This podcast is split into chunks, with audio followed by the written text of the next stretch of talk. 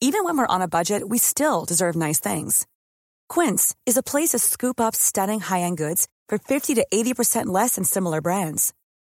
They have buttery soft cashmere sweaters starting at $50, luxurious Italian leather bags, and so much more.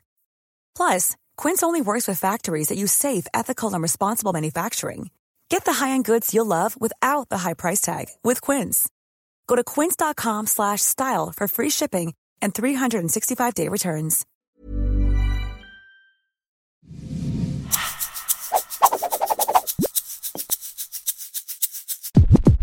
Bienvenidos a un episodio más del Emperpedia Podcast. Esta semana, invitados de lujo con temas justamente, pues aquí es dentro del modelo financiero, modelo tecnológico, modelo de negocios.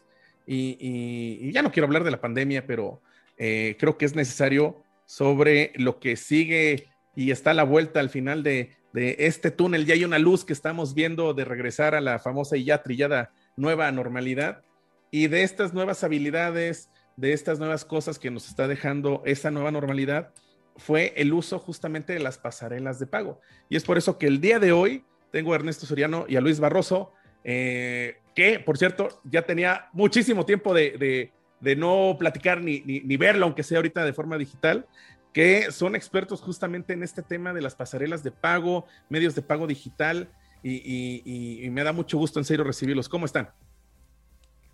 Bien, Paco, muchas gracias. Muy bien, muchas gracias, Paco. Muy bien, afortunadamente. Eh, y me gustaría iniciar con justamente qué es una pasarela de pago, ¿no? ¿Para qué sirve?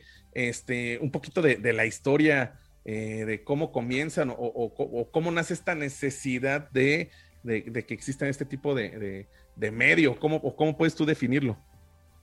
Si- si les parece bien, eh, empiezo ahí con una breve introducción. Al final del día, este, afortunadamente, pues he tenido la oportunidad de trabajar en una consultora en la cual asesoramos 72% por una coincidencia de mercado y de crecimiento orgánico, 72% de, de nuestra facturación pasa por, los, por el mercado financiero. Trabajamos con, te diría, que los, los bancos más grandes de México, el 1, 2, 3, 4, ¿no? Y muchos más. Este, el 5 nos lo brincamos, no sabemos todavía por qué, pero bueno, los bancos más importantes. Y, y- y la verdad es que el tema de, de- de los pagos eh, ya existían, bueno, pues han existido las terminales punto de ventas, las famosas Pues, ¿no? Eh, en donde pues tú tienes un- una recepción física, porque tú hacías un barrido de una tarjeta, y entonces de esto se iba a una cuenta concentradora y después de ahí debitaban de tus cuentas y ocurría todo esto. Pero tú físicamente hacías esto. Con todo el boom, bueno, boom, eh, con todo el tema del comercio electrónico, pues esto dicen que Al Gore es el papá del Internet y del comercio electrónico desde entonces, pues ha venido evolucionando en cómo hacerle para que no tengas que arrastrar la tarjeta. ¿no? Entonces ahora de, de las TPVs, pues vienes a las TRX, a las transacciones. Y una pasarela de pago es conectar tu tienda, en este caso en el mundo digital, ¿no? Eh, con, con, con donde va a caer el dinero. Ese, es- ese eslabón es ese momento de pasar tu tarjeta, pero en una computadora, en un medio digital. Ahí es donde surge, de hecho, hoy día de las grandes que asesoramos en, estos temas, ya el tema de pasarela de pago como que no les encanta, ¿no? O sea, como que se quedan cortitos con esto. Eh, Como que te hacen la cara de, sí, bueno, no, no necesariamente una pasarela de pago. Y te empiezan a explicar, gateway, long tail, te empiezan a, a contar muchas más cosas. Adelante, doctor, creo que te interrumpí porque ibas a comentar algo también.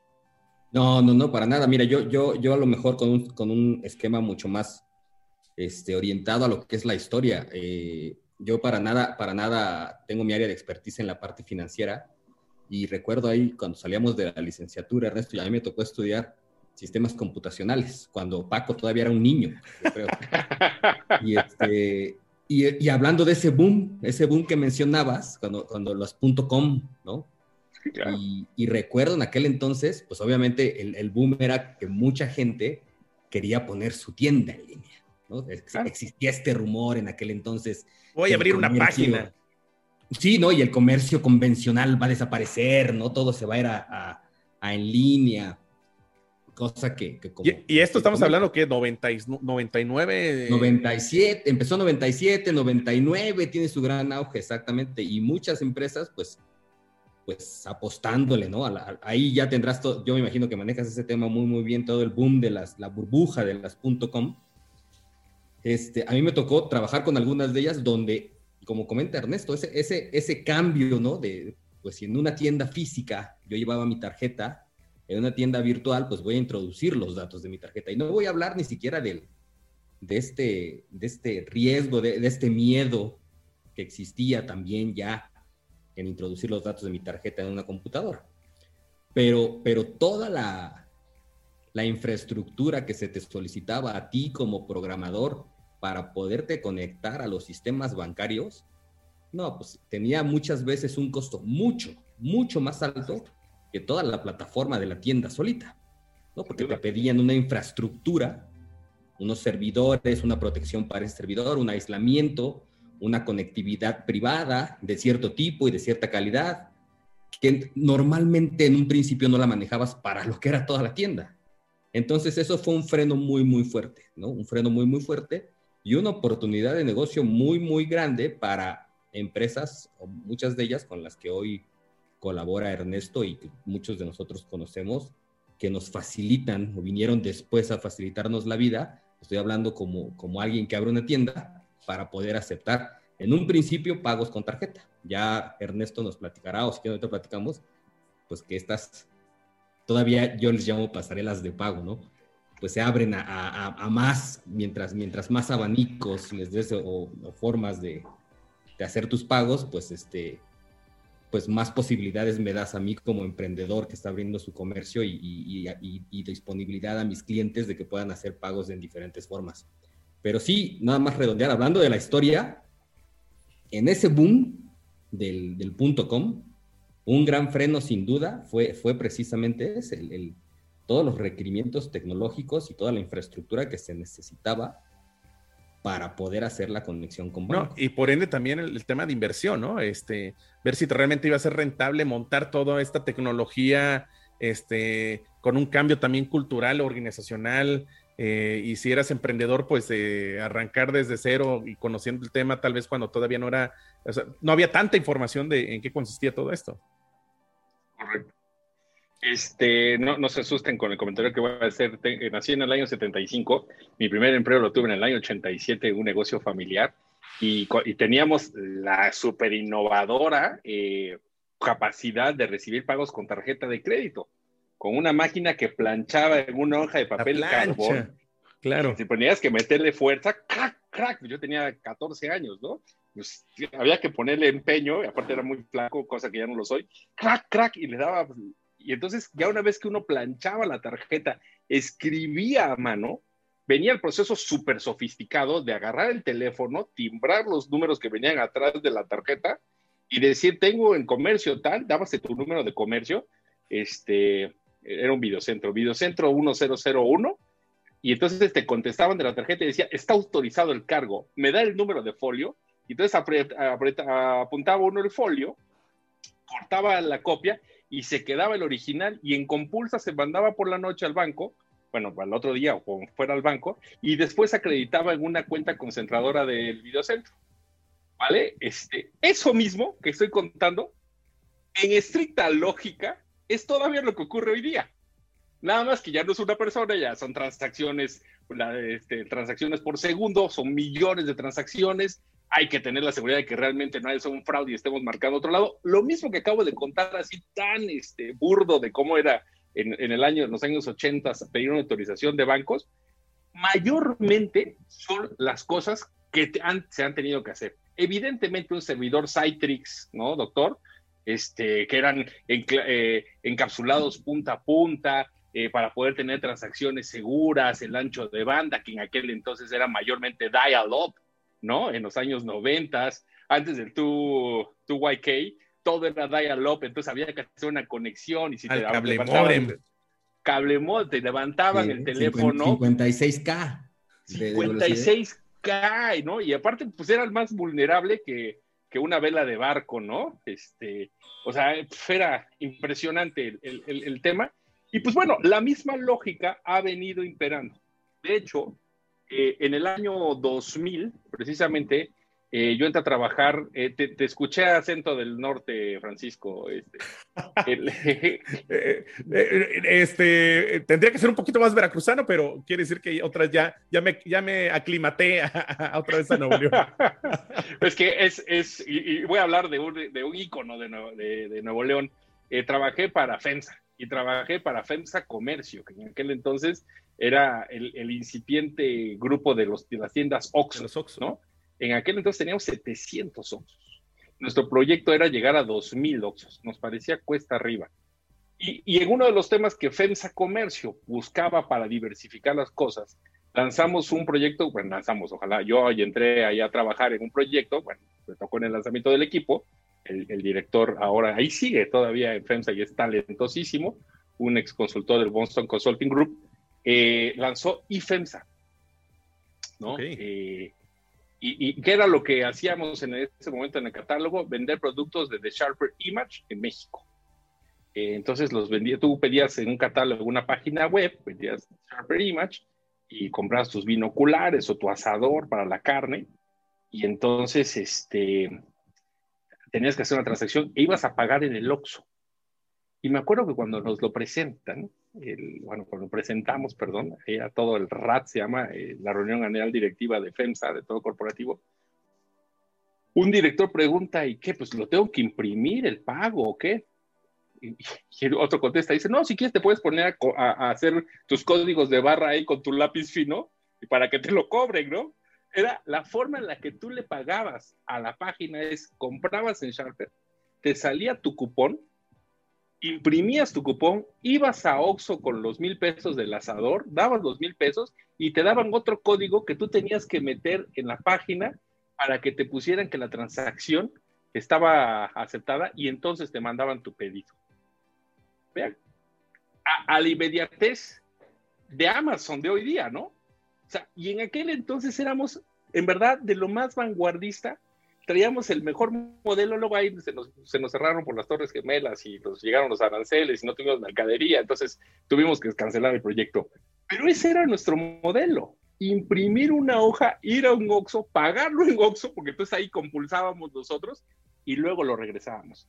Cuando, cuando se imaginarán la, emoción que me da ver que ahora Amazon, creo que ya hasta te hace precobros, hace maravillas, bueno, eh, Amazon casi todas las tiendas en línea, ¿no? Pero Amazon ha sido un puntero en estos temas tecnológicos de cómo se van logrando estos métodos de pago. A, mí me tocó, este, eh, yo creo que, y si no me falla tal vez eh, el dato, de las primeras empresas que montaron el pago, tal vez no directamente sobre la plataforma, fue Bio Aerobús, cuando sale Bio Aerobús por ahí de 2005, si no me falla ahí la memoria, que fue una maravilla, ¿no? De, imprimir tal cual en tu impresora imprimías el boleto, o no el boleto, sino que la ficha de pago, ir a estos eh, agentes, que en este caso pues, era Oxo, y, y pagar en el Oxo. O sea, e, empezó a, gestionarse también este tipo de, de forma de pago que, que, empezaba a ser muy especial, porque em, eh, si bien sabemos que en México eh, toda esta cuestión de inclusión financiera, bancarización, no es tan elevado y, y puso justamente a jugar como estos agentes este, eh, dando este servicio de, medio de pago, de cierta manera, pues ya digital. Claro. En, términos financieros, en, el mundo, en el argot financiero, se les conoce como corresponsales. Corresponsales, exactamente. Los corresponsales, ¿no? Eh, ahora, por cierto, hay un proyecto de inclusión financiera de eh, aumentar 500 mil puntos de venta más de los que ya existen actualmente y se va a poder pagar muchos servicios en muchos otros lugares que no voy a, a cometer y, este, eh, temas de confidencialidad, ¿no? Pero ah, se está cocinando muy alto y se quiere llegar a tener un boom de inclusión, pero sobre todo, dos, tres cosas que creo que han venido a acelerar este tema. Uno, el código y el código abierto, ¿no? Ahí me estoy metiendo en el terreno del doctor, pero eh, si seguíamos todavía con las inercias de, de, las grandes corporaciones desarrollando software y mandando releases cada seis, siete meses, versus la velocidad que ha tenido el código abierto para que puedas desarrollar y todas las comunidades de desarrolladores puedan avanzar muchísimo más rápido, pues ha logrado que la tecnología avance muchísimo más rápido. Segundo, y en el mundo, ¿eh? Estados Unidos y Europa nos han llevado una ventaja, mayormente Estados Unidos, en el tema del plastic money, ¿no? las cuentas que, que, tienen crédito, que acreditan y que te, te dan los beneficios para que puedas irlo, irlo, moviendo, ¿no? Entonces, por un lado tenemos la tecnología, por el otro lado tenemos el dinero plástico, y el tercero es la, la que el consumidor haya perdido el miedo a comprar en línea. Al uso, exactamente. Es que es impresionante. Esta pandemia, volvemos al tema de la pandemia, pues hizo que pues, no te quedara de otra, ¿no? Y entonces viene la resignación y de pronto hay grandes ganadores que dijeron, oh, pues, es muy buen servicio. Pero el mayor tema, el mayor tema que atrasó este, este asunto fue que la gente le tenía muchísimo miedo a dejar una tarjeta de crédito eh, abierta en, un, en, un, este, en un portal, cualquiera que este fuere, ¿no? Ahí la gente decía, no, yo prefiero a la tienda y pagar. Que, que, que es algo muy cierto. Eh, y, ah, yo no me canso de decir que, que, el COVID fue como cuando no sabes nadar, estás en una albercada y llega y te avienta alguien y pues vas aprendiendo ahí a nadar bajo la marcha para, para no ahogarte. Eso es lo que provocó justamente la pandemia. Hay un, un meme muy, muy profesionista, por así decirlo, de quién fue el responsable de la transformación digital de, de, tu empresa en la pandemia. Y aparece el, el CEO, el, el CIO y el COVID, ¿no? Y la respuesta indicada es la C, el COVID. Eh, eh, y, y, eso también empezó a modificar, eh, pues ya el tema de hábitos y los nuevos modelos de negocios. Y, y aquí abro también la siguiente pregunta. O sea, en temas de infraestructura versus también este hábito del uso ¿hay, una diferencia? O sea, en México tenemos ambas o, está todavía disparejo el tema de infraestructura versus también esta costumbre de empezar a usar los medios de pago? Yo creo, yo creo que la evolución natural hizo que se desarrollaran estas infraestructuras. Y como bien dices, la pandemia vino a, yo creo que ante ciertos usos lo que vino a hacer es acelerarlas, ¿no? ¿Qué quiero decir con esto? en, este, en, esta, en, esta, en este relato que les hacía hace rato del trabajo, ¿no? de toda esa infraestructura que requería el poder hacer que una pequeña tienda en línea recibiera pagos de tarjeta, pues hubo alguien que se empezó a especializar en ese trabajo, ¿no? Hubo alguien que, que empezó a decir, oye, yo, yo le pude hacer este, a cierto cliente su plataforma para recibir pagos en línea y se empezaron a volver muy, muy, pues muy codiciados, se volvió, empezó, empezó a ver tecnológicamente hablando, un nicho donde es la evolución natural de la que comento es estas personas empezaron a crear sus empresas. Entonces, en lugar de dedicarme empresa por empresa a, trabajar en su plataforma, voy a crear yo una plataforma donde a través de mí vas a poder este, acceder a todas estas, estas, estas formas de pago, empezando primero por la de tarjeta. En algún momento, tu tienda se conectará conmigo, Posteriormente se empezaron a liberar APIs, que es de alguna manera cuestión de liberar código, pero usabas, usabas mis servidores y yo me enfocaba en una infraestructura. Le ahorraba yo costos a todas estas tiendas. Cuando tú bien sabes, cuando empieza a disminuir costos, pues la demanda empieza a crecer y, entonces el comercio en línea, el número de tiendas y el número de posibilidades que existen en Internet, donde yo no tengo que desembolsar hoy en día todo esto que comenté anteriormente en inversión para poder aceptar pagos, lo puedo hacer ahora gracias a estos terceros. Ellos son los que hacen esa inversión en la infraestructura, en la seguridad, en los protocolos, en la conexión con el banco. Se llevan su comisión. Después de eso nos podrá, nos podrá platicar Ernesto. Y ahí es donde empieza, empieza un crecimiento de estas, de estas empresas, de estos intermediarios, ¿no? Estos intermediarios empiezan a existir, empiezan a crecer conforme empiezan a crecer estas tiendas estas tiendas en línea, el comercio electrónico y empieza a crecer una demanda que prepandemia era significativa, pero todavía muy pequeña. ¿eh? Sí tenía unos crecimientos altos, pero unos crecimientos altos de una base pequeña. Hoy, este, me parece, con, riesgo, con riesgo de equivocarme por estar hablando con dos expertos en el tema, me parece que, que, que las tiendas de autoservicio presentaron en el último año un incremento del 100%, o sea, se dobleteó. Si lo ves como, como un porcentaje del total, todavía sigue siendo pequeño. Pero dime en dónde encuentras un crecimiento del 100% en algo, ¿no? Entonces, ¿existe la infraestructura ahí? Sí, sí existe y cada vez parece, Ernesto creo que trae unos muy buenos temas ahí y cada vez parece que con más intención de que esa infraestructura y esas empresas crezcan, porque pues, como bien lo comentas, Paco, yo creo que, yo creo que la pandemia yo como lo veo es muchos temas el, home office, el, este, la compra, el comercio electrónico, cuestiones de este tipo que ya, que ya existían, ¿no? que de las que ya oíamos, pues las vino a acelerar, ¿no? no, las, vino a detonar en, en un 2x3, como tú dices, como al niño que aventaron a la alberca y sin prepararnos y sin que la empresa hiciera un análisis de en cuánto nos iba a salir, mandar a nuestros empleados a casa y, si, y, si, y sin que hiciéramos un análisis de cuánto nos iba a costar que nuestros clientes ahora incrementaran la demanda de productos, tuvimos que entrarle o tuvieron que entrarle, ¿no? Y, y esa demanda, yo creo que eh, post pandemia, pues ya quedó para quedarse. O sea, hoy va obviamente a, montar. Mira, tan, tan, es así que, y, y, no sé si estoy metiendo en problemas de confidencialidad de Ernesto, pero si, si no fuera así, no traería Ernesto muchos de los proyectos que ahora traen, traen, traen la mira.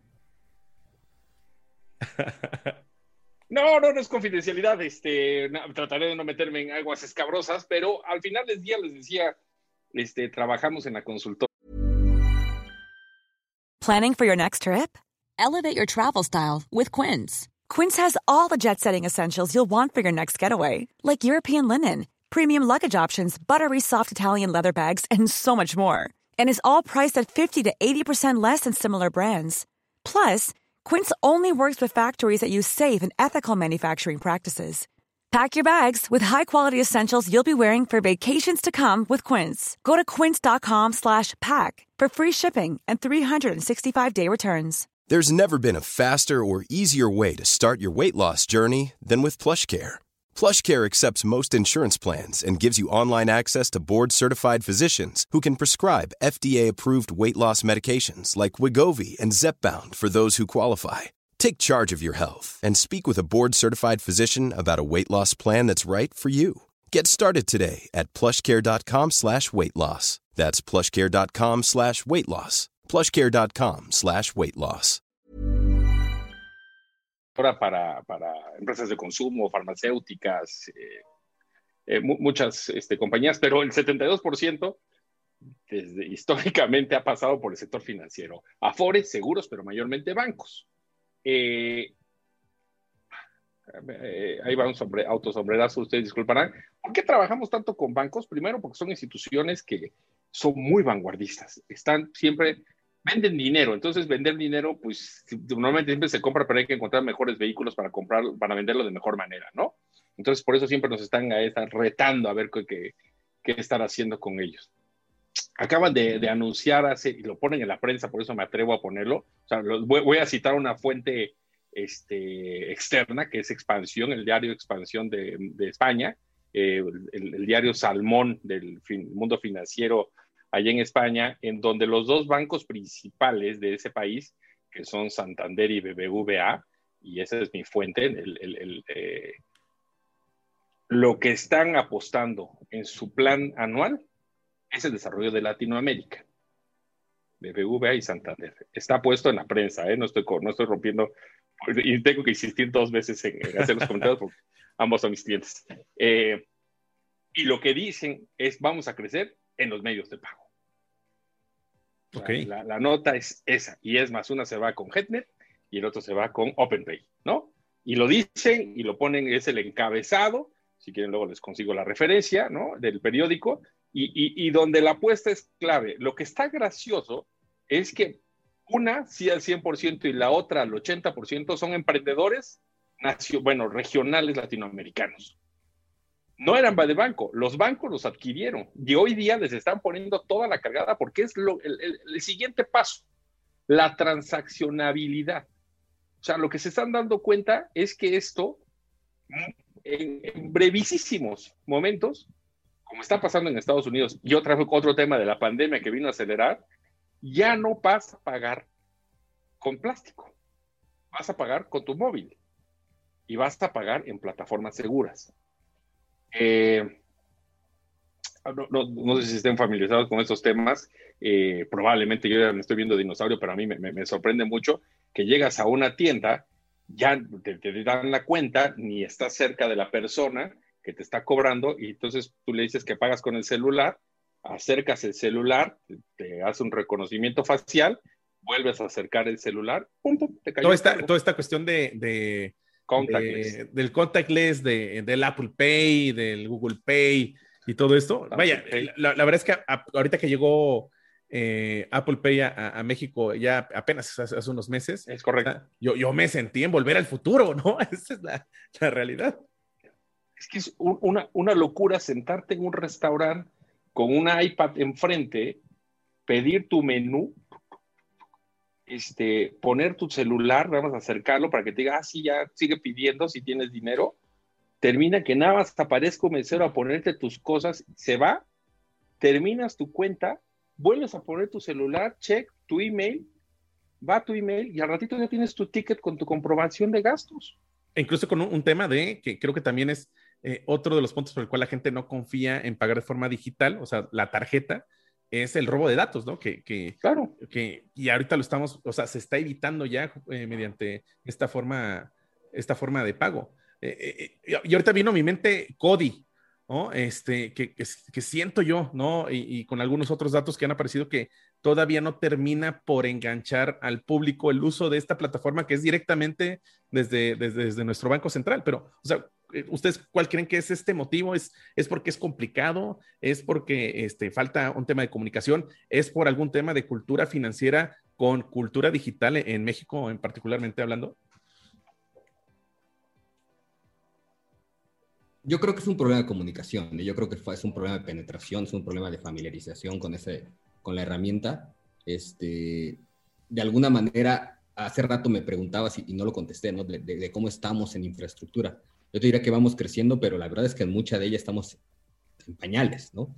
Este, otras, otras sociedades, este, pues han, han, adoptado muchas, muchas, de estas, muchas de estas tendencias de los pagos y, lo, que, lo que ahorita a lo mejor a nosotros nos sorprende del teléfono, ellos lo, lo, lo, han trabajado por muchos tiempos, sus redes son más rápidas, sus servidores son más seguros. Entonces ahí, ahí vamos, ahí vamos, vamos un poco atrás, pero este, sí existe, existe un, y a lo mejor ahí me voy a meter en temas, me voy, me voy, a, me voy a meter en temas que no debería, pero, pero sí existe siempre este, este no sé, yo, no, yo no sé si decir la palabra cultural, pero este, este problema del fraude y, y, esta, y esta resistencia a meter mis datos y esta resistencia a, a, a, a meter mi, tarjeta, las, las, lo, que, lo que he podido ver en cuanto a, los servidores, o mejor, no a los servidores, sino a los a los agentes que se encargan de brindar estos servicios de pago, su mayor problema hoy en día son los contracargos, ¿no? Entonces, este, aunque digamos que cada vez estamos más este, brindando mejores herramientas para que este factor de desconfianza desaparezca, la verdad es que pues sigue estando ahí, sí, bueno, sigue estando el factor de, de fraude, ¿no? De, que me roben mis datos, de que me roben mi tarjeta, de que hagan compras con, a, mi nombre, cuestiones de este tipo. Que creo que, o sea, y, perdón, y, y, este miedo al fraude, este, por el uso de la tarjeta, o sea, pasa con el dinero en efectivo. O sea, hay, hay, un riesgo latente del uso del efectivo de que se me pierde la cartera, voy caminando, me roban mi cartera. Este, si eres comercio, el que te asalten en el comercio. O sea, es el mismo riesgo, incluso hasta mayor el riesgo de usar dinero en efectivo, porque aquí pues eh, incluso pues eh, las instituciones financieras se hacen responsables y te echan la mano este, con su eh, respectivo proceso, tal vez todavía un poquito burocrático, pero al final hay, una solución a, ese problema. Sí, no, sin duda, yo, y yo creo que pues, es parte de lo mismo, ¿no? O sea, ¿cuántos de nosotros no vamos con, si vas a cargar una suma importante de dinero en efectivo, tomas tus precauciones, ¿no? Entonces, ese mismo, es más o menos esa misma desconfianza. Ahora, cuando, cuando, te hacen un, cuando te hacen un, fraude con dinero en efectivo, pues de alguna manera te diste cuenta, viste cómo fuiste víctima, ¿no? Y cuando es, cuando es con la tarjeta, a veces no te das cuenta y es muchas veces con crédito, no, es con el dinero que tenías, es una, es una deuda que se está generando. Entonces, yo no quiero decir que uno sea más importante que el otro, pero simplemente el hecho de que, de que puede ser un tercero que yo no sé ni siquiera dónde está y no puedo tomar precauciones, ¿no?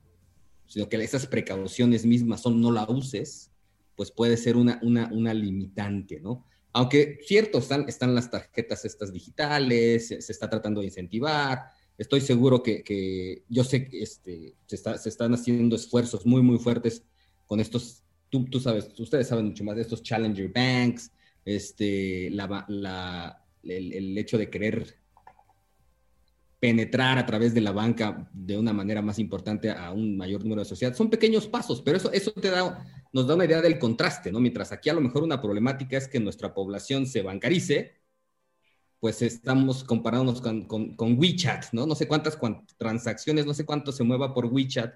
Entonces, pues ahí, ¿cómo estamos de infraestructura? Pues así como seguramente en los bancos y en, ciertos puntos y en ciertas, ciertos sectores tenemos una infraestructura buena, ¿no?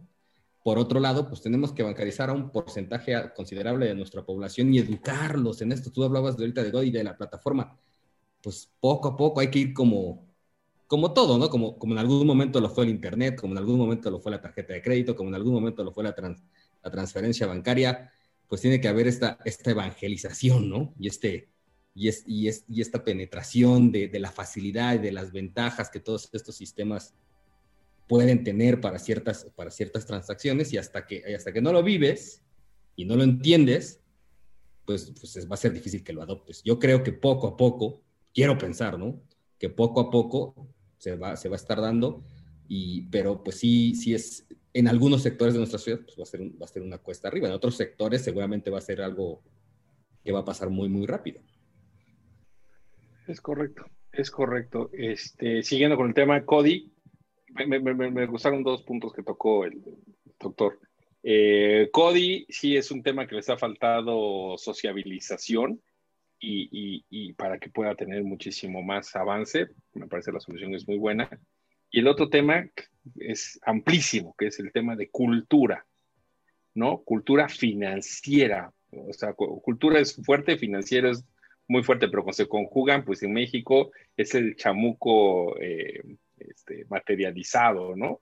O sea, al final del día, la, palabra de, que la gente percibe cuando dices crédito es muy agresiva, ¿no? O sea, tener crédito y, las historias, los mitos, así como no apuestas porque te vas a volver taur, ¿no? Es igualito, no pidas crédito porque te vas a perder hasta la camisa, ¿no? Entonces la gente lo tiene en el ADN esto, lo, hemos venido escuchando, los embargos y las tasas cabalgantes y las inflaciones que se van al cielo y el FOBAPRO, o sea, todo lo que acabo de decir, pues es algo que, que lo traemos a flor de piel, ¿no? Este, de pronto tener una tarjeta que tenías una tasa del 17, se te va al 75 y luego al 300%, y no son historias de terror. Eso en los años 90, en el 94 ocurrió. Entonces, de pronto dígale a una persona, saca una tarjeta de crédito para ir a comprar tus esenciales, es decir, pues adquirí esenciales de ratito, no puedo pagar esta quincena, este, porque cualquier cosa, pues al rato debo el triple de los súper que compré. Vean nada más el, miedo, o sea, eh, lo, que culturalmente conlleva sacar un, tema. Hicimos un estudio para el Banco que apunta al norte eh, para, para entender estos temas de, la inclusión financiera, la cultura financiera. Primer punto, la gente no le dice crédito al crédito, le dice préstamos. O sea, desde ahí, desde ahí parte. Si, si, de pronto le empezamos a decir tarjeta de crédito o tu préstamo para comprar, creo que las cosas cambiarían muchísimo, ¿no? Porque la gente va a pedir un préstamo para una casa, no va a pedir un crédito. Crédito es acreditarse y es un tema que suena legal. Entonces, sí, prefieren pedir al, cuñado, al suegro, a lo que fuere para comprar su casa porque es cuesta arriba pedir un crédito. Una cosa que escuchamos en Ruido Red, nosotros no hacemos encuestas, sino escuchamos a la red, queremos, queremos saber qué es lo que están diciendo descubrimos que personas que tienen 40 años o más, 84% de las personas que tienen 40 años o más pidieron ayuda a una persona para abrir su cuenta de Facebook. Para abrir su cuenta de Facebook, para poner fotos de su pachanga, de la comida, de la carne asada del sábado, pidieron ayuda para abrirla. Mente, sobrino, explícame cómo se hace esto con el miedo. Ahora imagínense si van a contratar o, van a comprar en línea, van a contratar un crédito, van a sacar un crédito PYME, van a hacer una transacción en línea, lo que involucra su dinero y además con el riesgo latente, culturalmente, de una escalada inflacionaria que al rato te vuelve impagable esa tarjeta. Entonces, cuando hablamos de cultura, pues hombre, tenemos que remar muy para atrás, como empezó esta plática hablando de las tarjetas que se planchaban, ¿no? De todo lo que tenemos que quitarle de bagaje. Y otras sociedades que pues, han, se han mantenido con tasas de interés entre el 3 y el 6% al crédito al consumo, como puede ser Estados Unidos o Europa, en algunos lugares inclusive del 2%, el 1%, en Japón traen hasta deflación. Eh, pues hombre, entrarle a este reto pues es, es menor, ¿no? Eh, hay, otro, terminando con este tema de cultura, hay un tema de cultura en donde la gente te dice, no me lo des, guárdamelo. O sea, ay, oye, al sastre, este, ¿cuánto es? 100 pesos, ah, te los dejo. No, no, no, cuando se lo entregue, mejor guárdemelo usted, porque si no, me lo gasto. Me lo gasto. Entonces, imagínese si uno le dice, pues tienes 3 mil pesos más en esta tarjeta de crédito, ¿qué va a pasar? Me lo gasto, lo consumo. Había porque ya me lo gasté. Cultura cultura. En Estados Unidos dele a alguien tres, de 300 dólares y pues ellos traen la cultura de, ellos hacen sus deducciones. En fin, me estoy metiendo en temas culturales, pero me encantó el, punto, doctor, porque creo que hay, un, hay una barrera ahí que vamos a llegar y el, y el COVID nos aventó mucho a decir, pues tienes que hacerlo, ¿no? Pero traemos muchas barreritas, les diría, no ancestrales, pero de hace mucho tiempo. Y, y, para, ir, para ir concluyendo, eh, y en cuanto a recomendaciones, desde el punto de vista como eh, emprendedor, como empresario, eh, pues, o sea, ¿qué debo hacer? ¿En qué me debo fijar? Si yo quisiera empezar con eh, estas pequeñas probaditas de, comercio electrónico y em, quiero empezar a utilizar justamente medios de pago digital, las pasarelas, ¿qué ingredientes debería tener justamente o elementos debería tener estas pasarelas para ver si me conviene realmente su uso? Mira, yo creo, yo creo que, afortunadamente poco a poco se están, se están abriendo, están abriendo las diferentes opciones de, para, para poder utilizar estas pasarelas. Yo, yo mi, mi, primer, mi primer consejo, como, como en todo plan de negocios, ¿no? Es haz tu tarea, ¿no? Dependiendo, no, no va a ser lo mismo que vendas un producto perecedero a que vendas un producto que no lo es, que vendas un producto de cierto, de cierto precio, de cierto rango de precios a otro, a otro producto con un menor rango, que vendas en, en, un cierto, en un cierto volumen a un menor volumen. Entonces, dependiendo de las características de las que tú consideras que va a ser tu transacción, de acuerdo a ese análisis que yo pensaría que existe del mercado, va a haber una serie de, de ofertas, diferentes proveedores del servicio con diferentes comisiones, con diferentes prestaciones, con diferentes este, tiempos para hacer... El delivery. exactamente, ¿no? Para, y, no solamente eso, con, ciertas condiciones para ciertos beneficios, ¿no? Entonces, yo lo, yo, yo lo que... Lo, yo sé que es, que es un poco como, como, como el consejo que no te dice mucho, ¿no?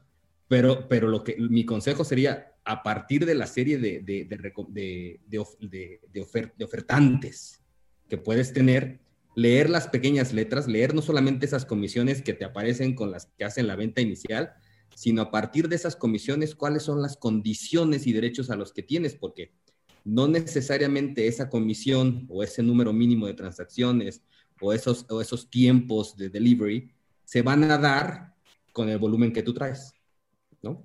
O se van a dar con los productos que tú manejas o con las cantidades, con el número de transacciones que consideras hacer. Entonces, mi, consejo para, para, aquellos emprendedores que están considerando entrar en, este mundo online, pues es hacer esa tarea. Tus clientes, ¿no? ¿A qué nicho te estás, te estás, este, te, estás, te, quieres, te quieres enfrentar? Hoy las pasarelas, bueno, ahorita nos enfocamos un poquito en lo que es el pago con tarjeta, pero, pero la verdad es que hoy las pasarelas ofrecen una variedad de pagos que no ni, ni siquiera tienen que ver con la tarjeta, ¿no? Y muchos de ellos para ciertos nichos, para ciertos productos, para ciertos segmentos, pues a veces más utilizados, ¿no? Entonces, pues quieres, yo recomiendo nuevamente hacer esa tarea para que esa pasarela, ese proveedor de servicios, pues sea el que yo necesito, el que, el que me va a brindar ese servicio, el que me va a brindar esa información, que me va, que, me va, me va, a dar esa retro a partir de, de todas esas interacciones que van a ser útiles a mí para conocer a mi cliente. Entonces, a final de cuentas yo me quedaría con eso, hacer la tarea respecto a la oferta que existe hoy en el mercado. Ernesto. Sí, este, coincido 100%, 100% este, en, el planteamiento. Agregaría un tema de endorsement, ¿no? este, de, de aval que tenga la compañía. Porque luego a veces, muchas veces suena muy brillante, muy buena la solución, pero pues la acaban de desarrollar, todavía tiene muchos problemas de vulnerabilidad, tiene caídas, tiene interrupciones, y al final del día, si es tu primer acercamiento como emprendedor, como empresario a este mundo, eh, mejor ir, aunque cueste un poquito más, a la segura. Ya una vez que seas un experto, ya una vez que sepas exactamente los pros y los cons, ¿no? Ya que te hayas metido a nadar, siguiendo con tu metáfora, Francisco, ¿no? Eh, ya que te hayas metido a nadar, entonces sí ya puedes cambiarte y explorar a lo mejor uno que no sea tan, este, tan, tan, tan renombrado, ¿no? Pero en un principio, el tema de certeza, lo, lo, lo, yo lo pondría muy bien. Si el pagar por ver, ¿no? Por así decirlo en términos de casi, juego. Casi, casi, ¿no? Y no, y no este, pagar por salir, ¿no? O sea, porque al final del día, pues si te, te va mal en negocio, tienes caídas, si no te cae el dinero, pues puedes meterte en, un, en una espiral que no te conviene, ¿no? Claro, siempre observando tus márgenes, ¿no? Eh, es algo que siempre, que, que, que, que, cuando como consultor, pues, casi, casi no trabajamos con emprendedores ni con, con pymes, pero eh, pues, a veces me han invitado a consejos o a, evaluar proyectos. Yo siempre lo que le, la pregunta que siempre hago es, ¿y cómo haces dinero? O sea, ¿cómo vas a hacer dinero con este negocio? Porque está padrísima la idea, pero ¿cómo lo materializas? ¿Cómo monetarizas esto?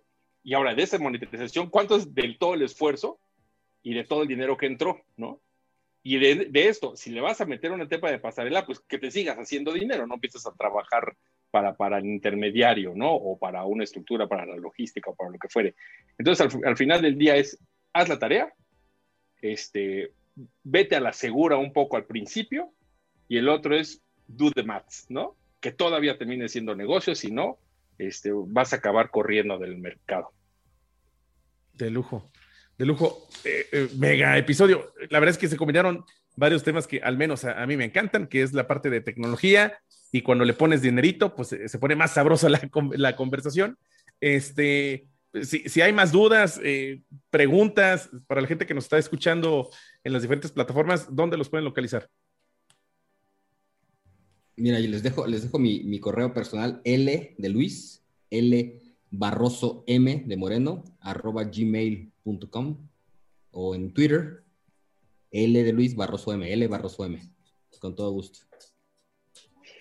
Eh, y en, redes sociales soy arroba esoriano2, no, número 2, y mi correo electrónico es ernesto arroba soriano guion medio ariza a r i z a punto com.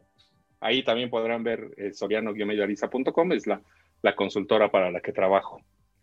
Perfectísimo. Pues en muchísimas, muchísimas gracias por, por, por visitar Emprepedia. Este, eh, digo, es, un tema enorme y otra vez, ¿no? Eh, eh, las nuevas habilidades, competencias, cosas que nos estamos acostumbrando a utilizar y, esta es una de ellas que es muy importante para, para lo que se viene. No se olviden de seguir nuestras redes sociales, arroba y visitar nuestro blog, www www.emprepedia.com y recuerden que deben de visitar Emprepedia porque aquí todo lo explicamos con manzanitas. Nos vemos. Muchas gracias.